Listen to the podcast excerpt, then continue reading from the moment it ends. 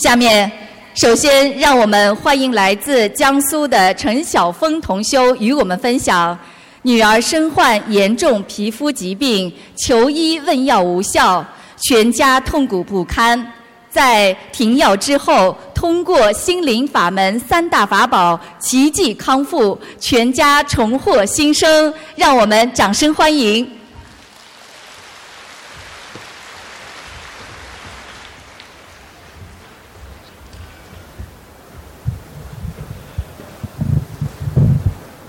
感恩大慈大悲救苦救难广大灵感观世音菩萨。感恩大慈大悲救苦救难的恩师卢金红台长，感恩现场所有的法师们，感恩全世界各地的佛友们。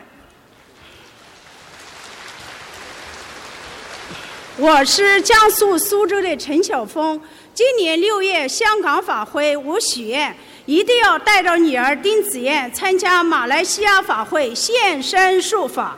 今天。我终于如愿以偿地带着渐渐康复的女儿站在这里，感恩女儿的这场劫难，让我今生有幸结识心灵法门。人生有无数次相遇，而和心灵法门和恩师的相遇，是我今生最幸运的遇见。没有观世音菩萨，没有师父，我们母女或许早已不在人世。弟子对观世音菩萨、对师父的感恩之情，多少语言都无法表达。唯有将我艰辛的经历分享给全世界有缘众生，让大家都能听闻佛法，离苦得乐。只有这样，才足以表达我们母女对观世音菩萨、对师父深深的感恩。我女儿于二零零九年患上了医学界称为“不死癌症”的牛皮癣。那年，女儿是一个刚刚十三岁的花季少女。从此，我带着女儿踏上了漫漫求医路。但女儿的病越来越严重，全身百分之九十九的皮肤被覆盖着厚厚的皮屑，每晚床单睡衣都是血迹斑斑。女儿被迫辍学。我们带着她南京、上海看了无数西医、中医，打过最先进又昂贵的生物制剂。为了照顾女儿，我辞去了银行舒适的工作，短短几年花费药费几十万，但是一次比一次严重。从零九年至今，女儿几乎没能读书，因为面部都是，只能待在家里。女儿属于牛皮癣里最严重的红皮型和关节型。这几年，我们母女简直活在人间地狱，生不如死。无数次，我想带着女儿离开这个世界。我甚至希望她得的是内脏绝症，起码可以出门，不用顾及别人嫌弃的眼光。早在2011年，我就有幸接触心灵法门。从那以后，我就开始了修行之路。虽然也一直在念经，但是当时对心灵法门的认识比较肤浅，而且也一直寄希望于医学治愈女儿的病。这种思想导致女儿一直反反复复，从来没有康复过。二零一四年的十月，因为长期用药产生了抗药性，许多最先进的西药对她已经没有任何效果。女儿再度全身复发，绝望之下，我决定停止所有药物，一心一意念经修行。停药后的女儿自然非常严重，但这时的我已经坚定信念，而奇迹也就在坚定中慢慢发生了。从去年停药至今一年了，女儿有过好几次突然好转的现象。但因为我们业障太深，功德不够，女儿依然反反复复。今年六月份香港法会前夕，女儿又业障大爆发，双腿膝关节红肿的无法走路，全身红皮。按照以往经验，如果不住院控制，生命会有危险。那些天，我跪求观世音菩萨保佑女儿关节消肿，让我安心去香港法会做义工。无论如何，我不能放弃法会做义工的机会。我在香港的一周，留在家里的女儿一天天在好转，一直担心的关节也慢慢在消肿。香港回来后，女儿的皮肤神奇般的恢复，不比以前住院治疗的效果还要神速。这都是菩萨妈妈对我们的眷顾啊！六年来的第一次，女儿不依赖任何药物在治愈，这在以前根本是无法想象的事情。停药的一年多，女儿的内服药是心灵法门的三大法宝：许愿、念经、放生。外用药是观世音菩萨的大杯水。经常共修分享时，有不少师兄问我放了多少条鱼，念了多少张小房子，具体数据我没有记载。在这里，我只想告诉所有心灵法门的同修们：不管收获，自顾耕耘。观世音妈妈不会放下任何一个真修实修的孩子，相信观世音菩萨，相信师父，水终有烧开的一天。亲爱的同修们，心灵法门让全世界处于痛苦深渊的人们脱离苦海。人生难得今已得，佛法难闻今已闻。金山有幸即是心灵法门，是我们无数世修来的福分，一定一定要惜缘惜福。同修们，让我们跟着观世音菩萨，跟着师傅好好修，一起回到我们天上的家。现在，让我的女儿在这里献上她的感恩。我感我感恩观世音菩萨，感恩卢军红台长，是心灵法门救救了我，也救了我的妈妈。心灵法门给了我和妈妈生命的勇气与希望。我很幸运能够结缘佛法，脱离人生的苦难。希望更多的人能早日跟随卢台长修心灵法门。感恩大家。最后，感恩大慈大悲观世音菩萨，感恩大慈大悲的师父，感恩现场所有的法师，感恩来自全世界的佛友们，感恩所有的义工们。我和女儿再次感恩大家。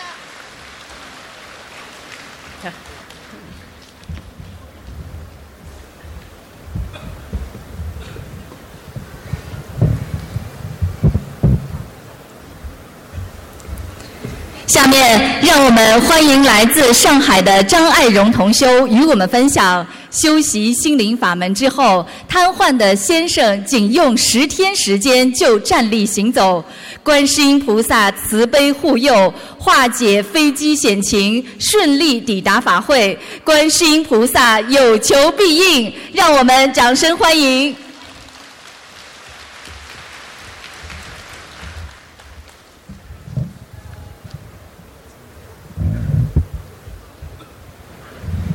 这有点看不见，拿过来吧。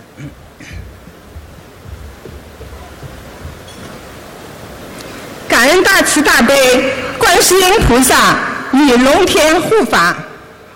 大家好，我是来自上海的张爱荣。我们全家都修心灵法门，灵验的事不断。今天怀着无比感恩的心情。对大慈大悲观世音菩萨的感恩，对师父的感恩，现身说法，希望让更多的有缘人能够体会到菩萨的存在和心灵法门的灵验，以激励更多的人升起信心，离苦得乐。感恩观世音菩萨保佑我逢凶化吉。遇难成祥。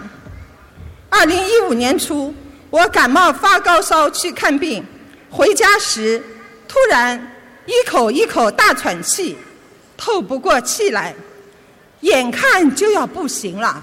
一个意念油然而生，快求菩萨！马上去佛台磕头，心里不停的喊：“观世音菩萨救我！观世音菩萨救我！”这才慢慢透过气来，平稳下来。真灵啊！危急时刻，只有菩萨能救我，只有师傅能救我。感恩大慈大悲观世音菩萨，感恩师傅。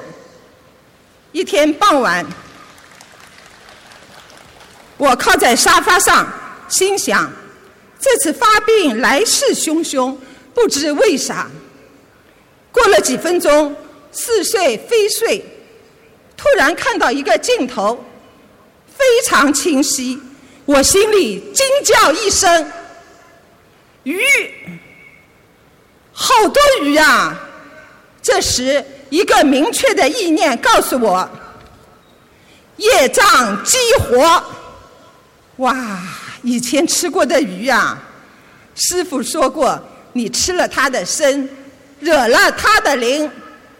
奉劝还未吃素的佛友，以我为戒，千万不要再跟众生结怨，冤冤相报何时了？因果报应真实不虚。戒杀放生吃全素，多一份慈悲就多一份安详啊！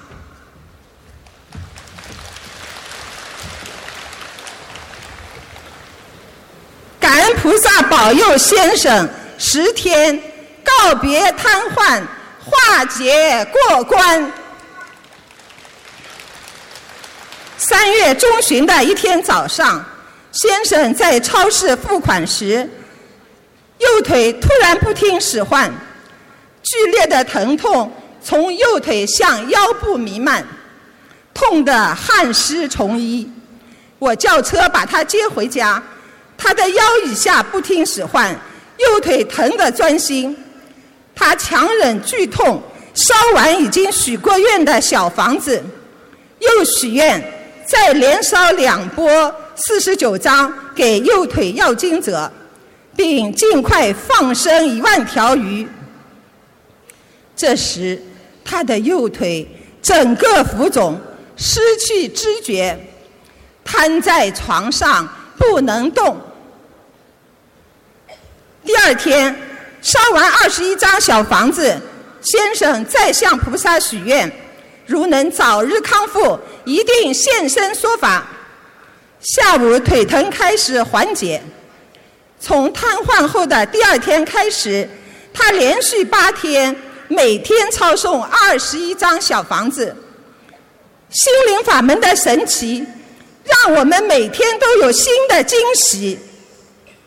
第三天可以自己翻身和穿衣服，第四天可以摇摇晃晃去洗手间，第五天我帮先生放生五千条鱼。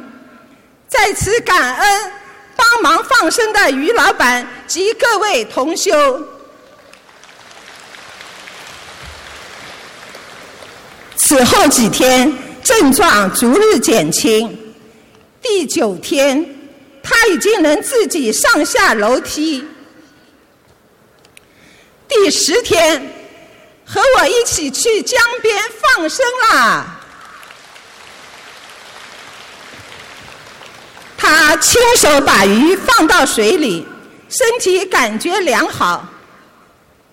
感恩观世音菩萨，感恩师傅，让先生十天就告别瘫痪，离苦得乐。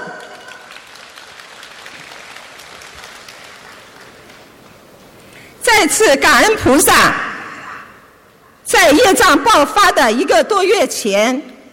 就让我梦到先生五十九岁的业报时间到了，有很多要经者找他，于是抓紧念小房子，每天抄诵七章，得以减轻了这次的化解过关。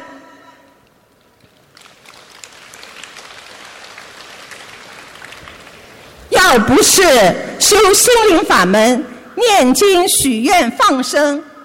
要不是观世音菩萨保佑，顺命走，多少人一瘫痪就不知道要躺多久。人命的长度就在一呼一吸之间。亲爱的朋友们，您还等什么？赶紧开始念经、许愿、放生，来改变自己的命运吧！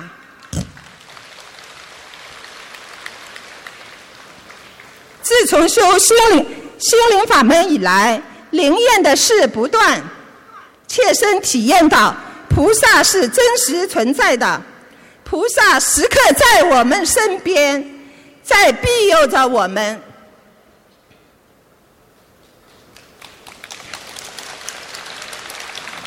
感恩菩萨保佑，整架飞机化险为夷，平安抵达香港。二零一五年六月十八日下午，我们乘坐上海航空的航班前往香港参加法会。一上飞机，先念经，祈请大慈大悲的观世音菩萨保佑我们所有去参加香港法会的同修都能够平安顺利抵达香港，保佑香港大法会圆满成功。晚点约两个小时之后，我们乘坐的飞机滑入跑道，油门加大，轰轰作响，速度越来越快，眼看就要开始拉升，冲上云霄啦！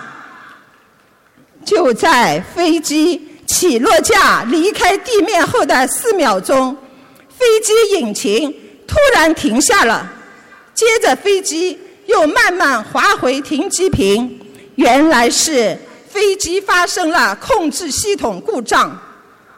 空乘说，这种情况以前从来没有发生过。当时有一个明确的感应，我脱口就对先生娄师兄说：“菩萨来啦，观世音菩萨来救我们啦！”感恩大慈大悲观世音菩萨慈悲保佑，感恩龙天护法菩萨慈悲保佑，感恩师傅，让飞机在起飞四秒钟时发现故障，及时停下，否则后果不堪设想。以前听到很多类似的故事。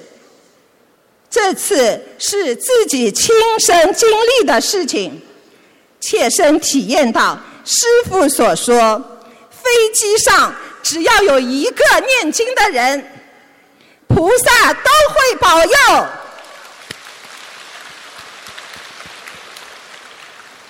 末法时期多灾多难，但只要你相信观世音菩萨。观世音菩萨就一定会救你。感恩大慈大悲的观世音菩萨摩诃萨，感恩龙天护法菩萨，感恩师父，感恩所有的同修佛友。我们一定要好好的修心学佛，一门精进，永不退转。有朝一日，大家同登极乐。共攀四圣，回到观世音菩萨妈妈的怀抱，感恩大家，感恩何时？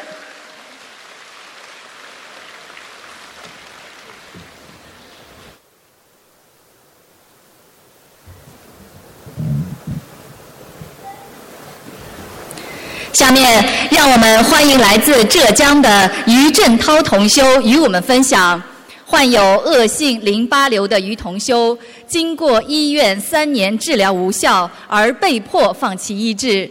通过心灵法门三大法宝——念经、许愿、放生，一年时间神奇康复，创造医学奇迹。让我们掌声欢迎！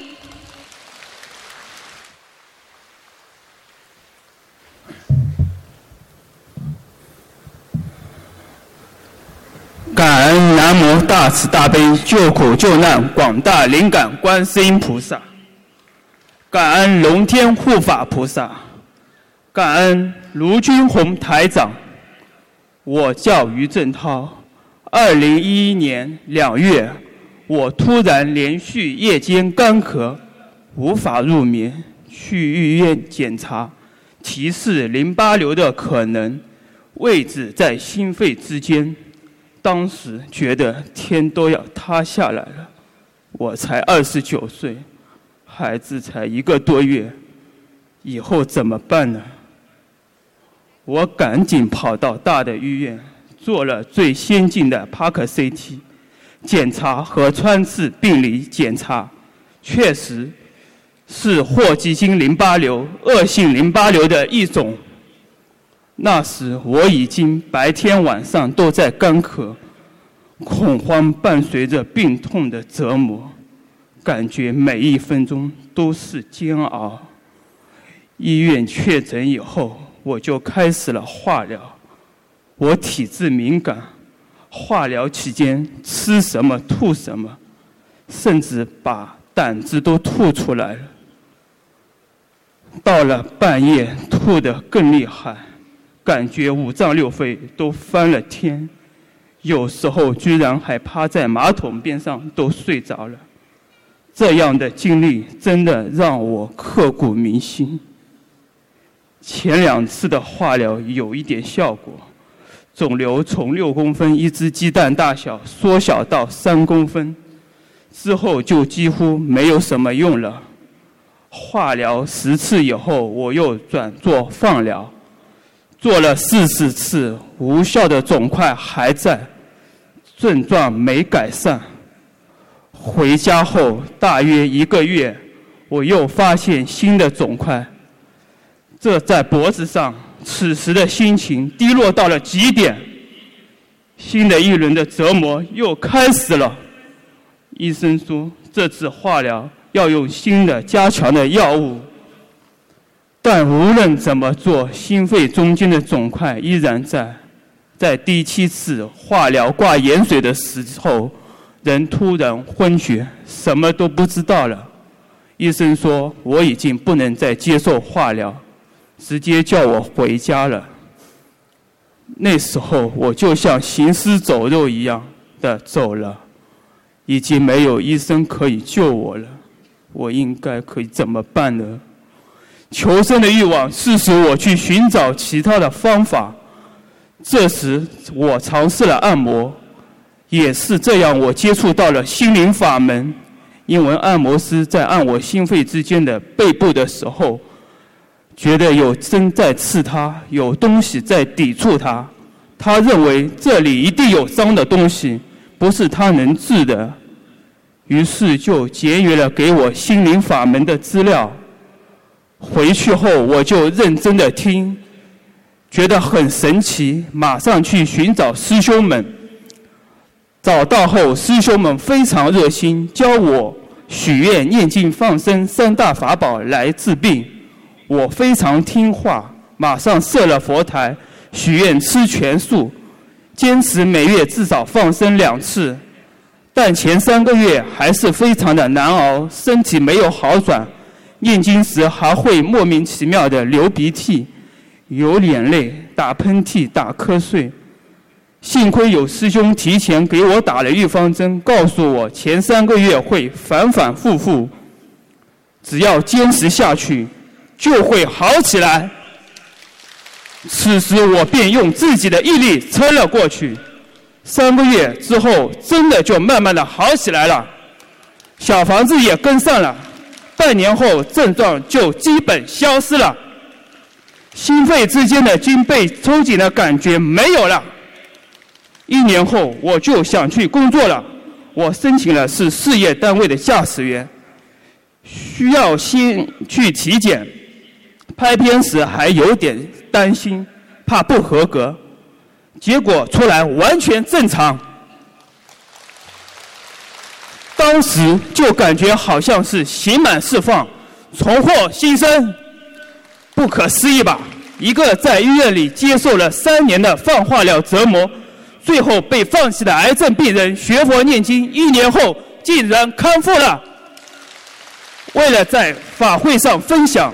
最近我特别去拍了一个 CT，我的肺部 CT 告别显示纵隔有淋巴结，部分钙造化，给医生看过，认为已经没有太大问题，只是还有比正常人更多的淋巴结，这也是在提醒我还要更加的精进修行。回顾我整个治疗的经历，我感觉就是要听话，老老实实的按照台长的开示做，不要讨价还价。第一。尽快设佛台，可以和菩萨妈妈接气场，以有求必应。第二，赶紧许愿吃全素，重症病人一定要做到这一点，连命都快没了，你还有什么东西放不下呢？第三，认真念经。我在三个月之后功课就做到四十九遍大悲咒，四十九遍心经，礼佛五遍，小房子每天三张。第四，坚持再坚持，你就会成功。此事是症状消失以后，仍然要坚持。我现在依然保证每天三张小房子，千万不能好了伤疤忘了痛。最后，各位佛友，如果你们身边有癌症的病人，请把我的事例告诉他们，希望他们能够升起信心，按照心灵法门。放生、许愿、念经三大法宝，去除病痛，离苦得乐。最后，感恩南无大慈大悲救苦救难广大灵感观世音菩萨，感恩龙天护法菩萨，感恩师父卢军宏台长。我于正涛弟子一定会一门精进，永不退转，尽我的能力去救度更多的有缘众生，让所有的众生能离苦得乐。感恩。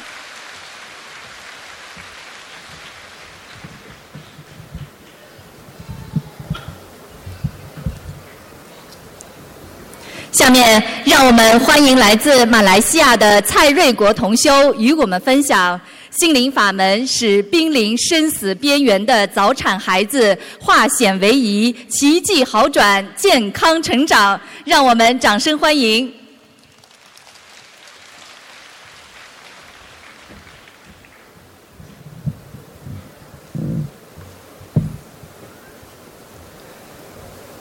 恩南无大慈大悲救苦救难广大灵感观世音菩萨摩诃萨，感恩大慈大悲恩师慈父卢军宏台长，感恩大慈大悲救苦救难诸位佛菩萨及龙天护法，尊贵的师父、法师们及佛友们，大家好，我是蔡瑞国，来自马来西亚吉隆坡。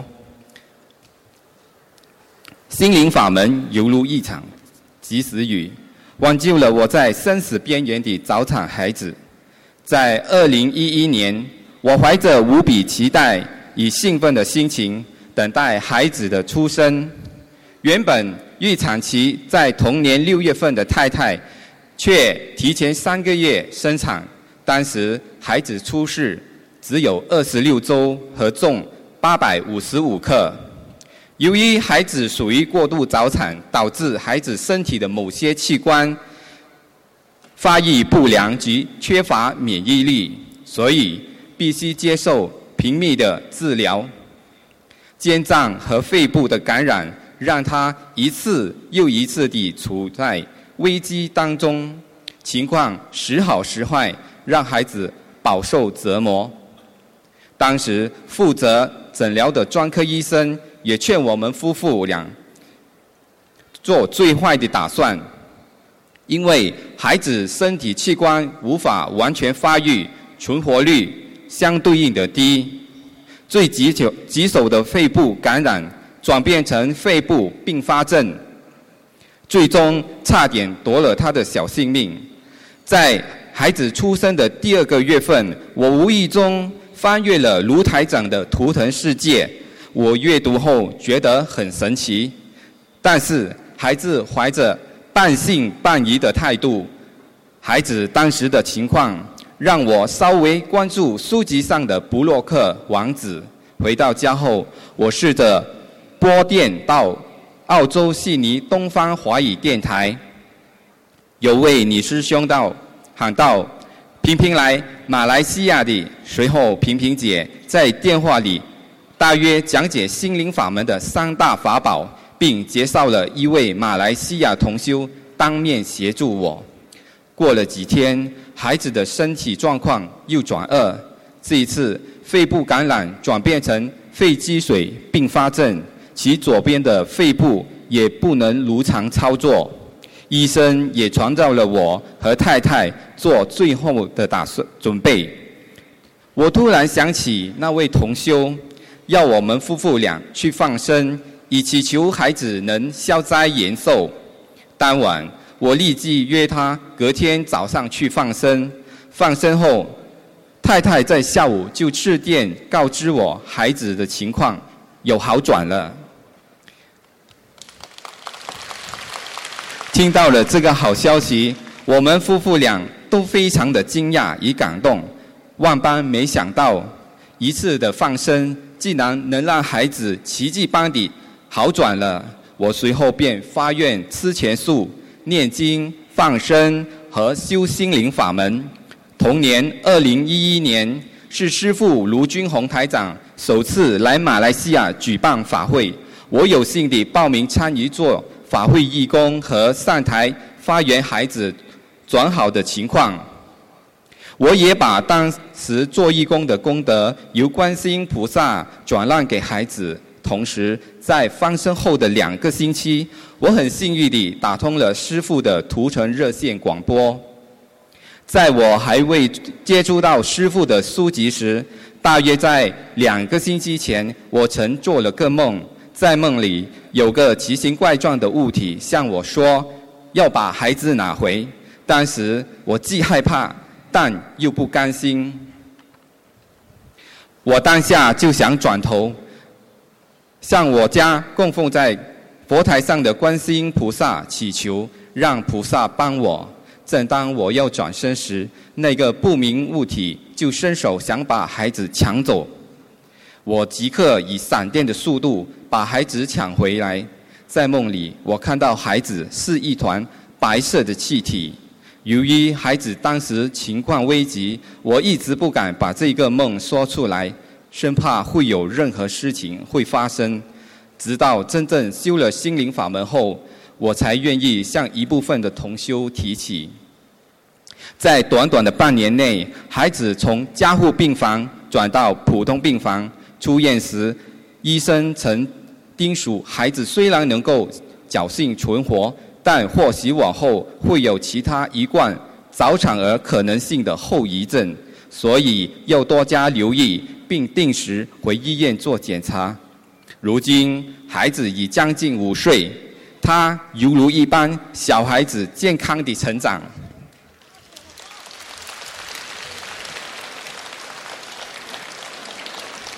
连医生也感到欣慰，心灵法门不但救活我的孩子，连医生，呃，同时也开启了我人生中学佛的道路。心中无比感恩观世音菩萨和恩师卢军宏台长，把心灵法门流传到人间。有时考验来了，身边的人未必能帮到我们脱离苦海，只有运用心灵法门三大法宝。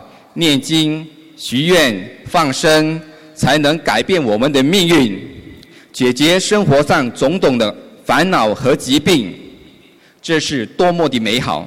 最后，感恩南无大慈大悲救苦救难广大灵感观世音菩萨摩诃萨，感恩大慈大悲救苦救难恩师慈父卢军宏台长。感恩大慈大悲救苦救难诸位佛菩萨及龙天护法，感恩所有发心的义工们与佛友们，感恩大家。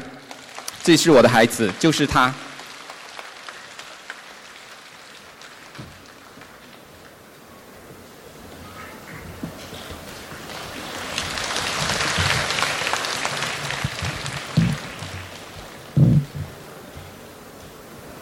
下面让我们欢迎来自新西兰的郭艳艳同修与我们分享自自幼患有脑瘫癫痫的儿子，经心灵法门神奇救度，观世音菩萨慈悲加持，现在已经彻底康复。心灵法门是真正利国利民的殊胜法宝，让我们掌声欢迎。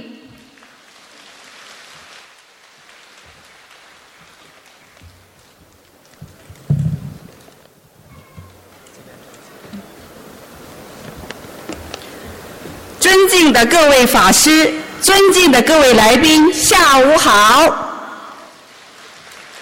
我叫郭艳艳，来自新西兰的奥克兰。我用我自己和我儿子教学阿范的实力来证明心灵法门真实不虚。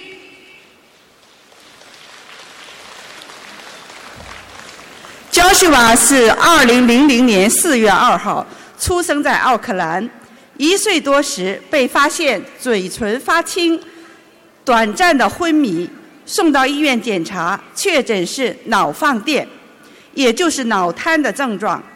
医生说这病没办法治愈，只能用药物控制脑放电。我深知药物控制只是解表，不能从根本上治愈。看到一岁多的孩子不确定什么时候就昏迷了，作为妈妈是何等的心痛和难过，偷偷流过无数次的眼泪。我不甘心这样，从此开始寻医问药，带焦旭娃看中医。医生说孩子太小，不适合针灸，那就拿些草药吧。喝了很多汤药也没有效果，我又去问西医有没有什么手术可以治疗孩子的病，医生说能用药物控制就不做手术，而且手术会有一些后遗症。那我问您能告诉我世界上哪个国家有最好最先进的技术可以治疗这个病吗？答案是没有。我还是不甘心。求人不如求己，我找来《黄帝内经》看，也看不太懂，只记得是上医治病，中医治胃病，下医治病。哦，上医治国治天下，中医治胃病，下医治病。就这样，孩子一天天长大，五岁上学了。一个门槛儿就可以把他绊倒，膝盖和胳膊肘天天青一块紫一块，老伤没好又添新伤。三年级还不会写他自己的名字，我为此也身心疲惫，每天昏昏沉沉。回想一下，就是抑郁症。儿子十一岁时，一个朋友建议我说，广州有个治疗脑瘫的诊所。我马上带他扎了两个半月的针灸，回来后我试着给他停药，并告知老师，如果焦旭娃在任何异常有任何异常，请马上通知我。老师说，焦旭娃像换了人似的，有时眼睛发直。我吓得马上又给他吃抗癫痫的药物。孩子一天天长大，可妈妈一刻也不敢放手。担忧和迷茫时时缠绕着我。二零一二年四月一天，澳洲的韦同修电话给我说，悉尼的卢台长可以治焦旭娃的病。我当时真有点灰心意冷，也没怎么往心里去。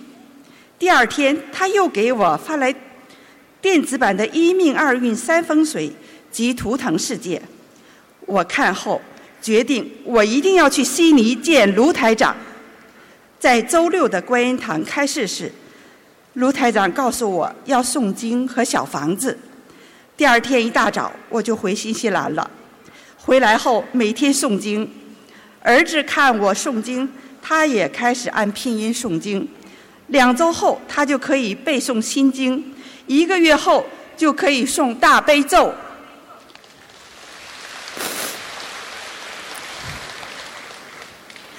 还教会了姐姐和爸爸诵经和小房子。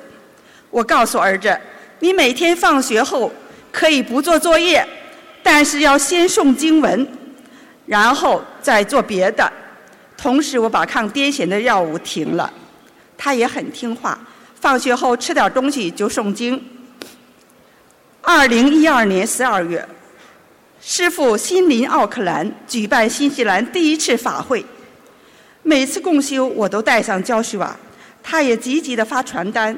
法会的第二天，他流着泪和我说：“妈妈，台长讲的太好了，我问他：“你都听懂了吗？”他说：“听得懂。”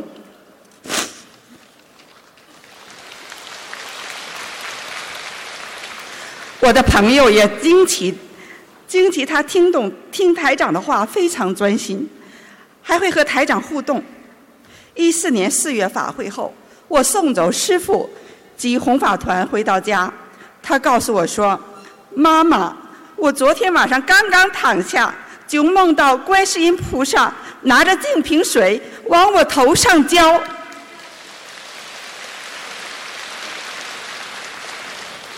我激动不已，赶快和儿子跪在佛台前，感恩大慈大悲的观世音菩萨加持。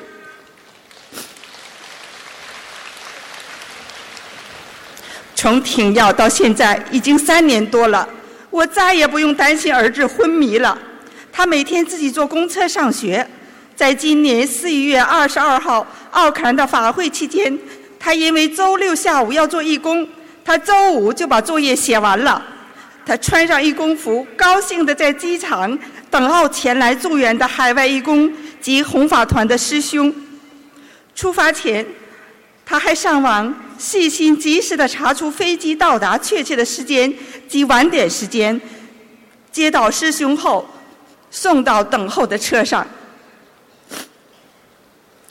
到此，我彻底明白了。师傅不就是《黄帝内经》上说的上医吗？师傅不辞辛劳，没日没夜，世界各地的忘我救人，不用吃药打针就治好了焦叔爸的病。我们的师傅不仅是上医，还是仁医，是大医王。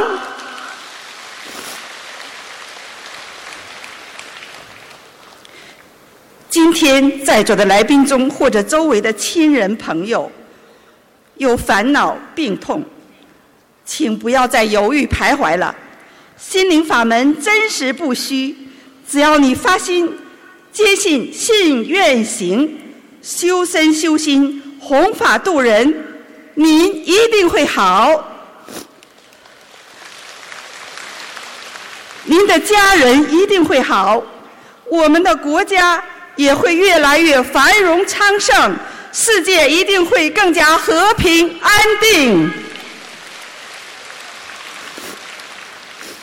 最后，感恩大慈大悲救苦救难广大灵感观世音菩萨及龙天护法，感恩忘我度众恩师卢军宏台长，谢谢大家。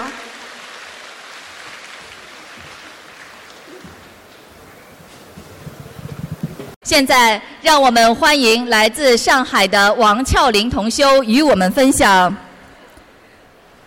心灵法门三大法宝，保佑女儿高考超超常发挥，并如愿考取心仪的学校。观世音菩萨有求必应，让我们掌声欢迎。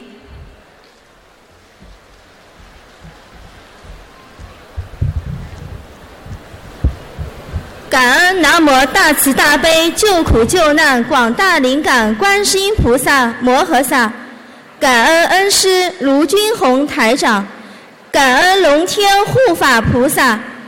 今天我来分享用心灵法门三大法宝，帮助女儿考上梦寐以求的大学，且度她入佛门的经历。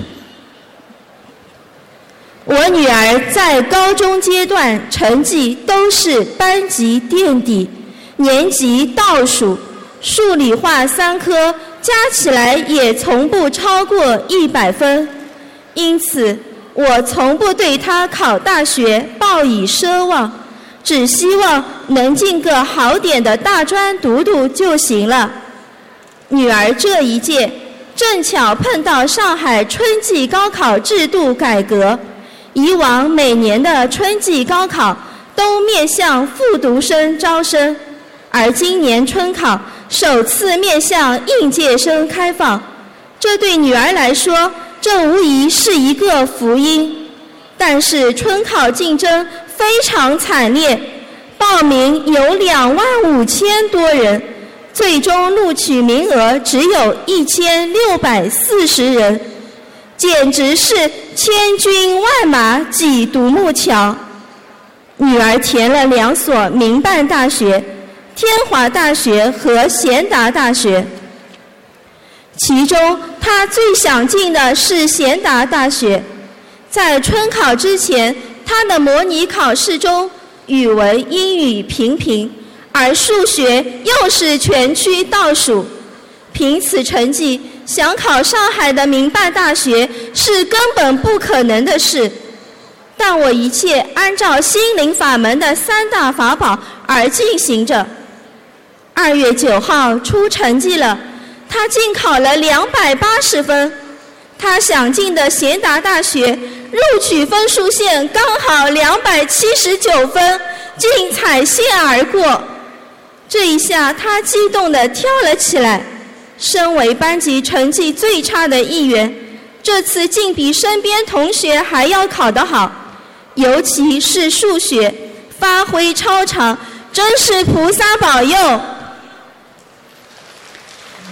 我也趁热打铁跟女儿说：“你看，都是菩萨保佑，妈妈一直在帮你念经，观世音菩萨有求必应。”接下来还要大学面试，你想顺利的话就吃素，菩萨一定会保佑你的。女儿听从我的建议，许愿面试的两天吃素。但是周六去天华面试后，女儿感觉很不好，心情很差，还责怪我吃素有什么用，都回答不上来。我则一直安慰她，鼓励她。并有意带她去见师兄。师兄跟我女儿说，一直以来都是你妈妈在帮你求，你自己要相信，要念经放生才更灵。张师兄还把英文很差的儿子，通过菩萨加持顺利通过英文六级考试的经历讲给女儿听。听了师兄们的话。不信佛的女儿当场就捧起了经文，念起了心经和准提神咒，回家马上在佛台前诚心诚意磕了一百零八个头，请菩萨保佑他明天贤达面试成功。果然，第二天去贤达面试后，女儿感觉超好，她抽到的题目正中她心意，能对答如流。他感觉到了自己念经产生的效果真灵，笑容又重新回到了脸上。第二天面试结果出来了，面试总分两百分，天华大学一百五十四分，贤达大学竟得了一百七十六分的高分。看着这分数，我激动地对女儿说：“你有希望考上大学了。”虽然之前压线而过，考分不高，但凭借面试优势，总分很有希望。但最终录取分数线及名单还要第二天才能知道。第二天总分和录取名单出来了，没想到两所大学都未被录取，他离贤达录取分数线只差一点三三分。没想到一分之差，这样的结局真的就发生在自己身上。因为有的考生被两所大学录取，所以放弃一所的话，由候补接替。女儿列入候补名单，看到结果后，女儿哭得很伤心。她说：“为什么我会差一分？为什么我念经吃素了？”菩萨还不保佑我，我再也不相信了。在冥冥之中，我感觉这一切都是菩萨妈妈有意安排的，一步步拉着他，目的让他能信佛念经。我不断鼓励他振作起来，不要灰心，游戏没有结束，妈妈一定会陪你走下去。但你一定要相信菩萨，相信三大法宝，念经、许愿、放生。终于，我说服了女儿，他在菩萨面前许愿，从二月十九日得知结果那天起，到录取结束三月二日都吃素，自己出钱放生三十条黑鱼。考上后每月至少吃素一天，每月至少放生一次，还要把自己的经历告诉同学，让他们也能信佛念经。女儿还每天按我的建议自己做功课。大悲咒、心经各七遍，准提神咒、解结咒、消灾吉祥神咒各二十一遍，礼佛一遍。大年夜晚上，全家三人一起上头香，连从不信佛的丈夫也在佛台前磕头求菩萨保佑女儿能考上大学。我求菩萨妈妈能后能在最后关键时刻拉他一把，不要松手，让他从此信佛念经，也让我和女儿有现身说法的机会。为此，我一共发了八个愿：一，从十七号到三月二号这段日子，天天放生，祝他顺利考上；二，将我去年九月底。到年底渡人的功德送给女儿。三，许愿二零一五年度五百人以上。四，如考上大学后，接下来几个月的补课费一万元用于放生做功德。四，五，考上贤达后，省下的四年学费十万元也用来放生做功德。六。将我这次印书两百本的功德送给女儿，半年内印经书一千本。七，将我参加新加坡法会和六月带女儿参加香港法会的功德送给女儿。八，将此次春考经历现身说法，告诉更多的人。终于到了三月一号，去贤达候补确认。那天正好遇上招生办老师，老师说当时分数线是定在二百八十一分，但一念之下才决定二百七十九分。女儿听了老师的话，惊讶地张大了嘴，因为她正好两百八十分，好像分数线为她特意而改似的。这时。老师又指着电脑对我女儿说：“现在候补分数正好到你为止，这意味着这次又是踩线而进。这所有的一切，从学校分数线到候补最终分数线，真的都是一分不多，也半分不少，刚刚好。”女儿能考上大学真的是传奇，太感恩菩萨妈妈了。女儿是幸运的，能被观世音菩萨煞费苦心的指引，一步步用三大法宝来改变命运。但身边还有很多人照不到佛光，看看他们的现状真的很可怜。师傅说。当一个人有困难的时候，如果能想起来念经，能想起来求观世音菩萨，他就是有运气和福气的人。弟子一定要好好努力，多度人。希望所有人都能做一个有运气和福气的人，让更多人走上学佛念经之路。最后，再次感恩南无大慈大悲救苦救难广大灵感观世音菩萨摩诃萨，感恩恩师卢军宏台长，感恩诸佛龙天护法菩萨，感恩大家聆听。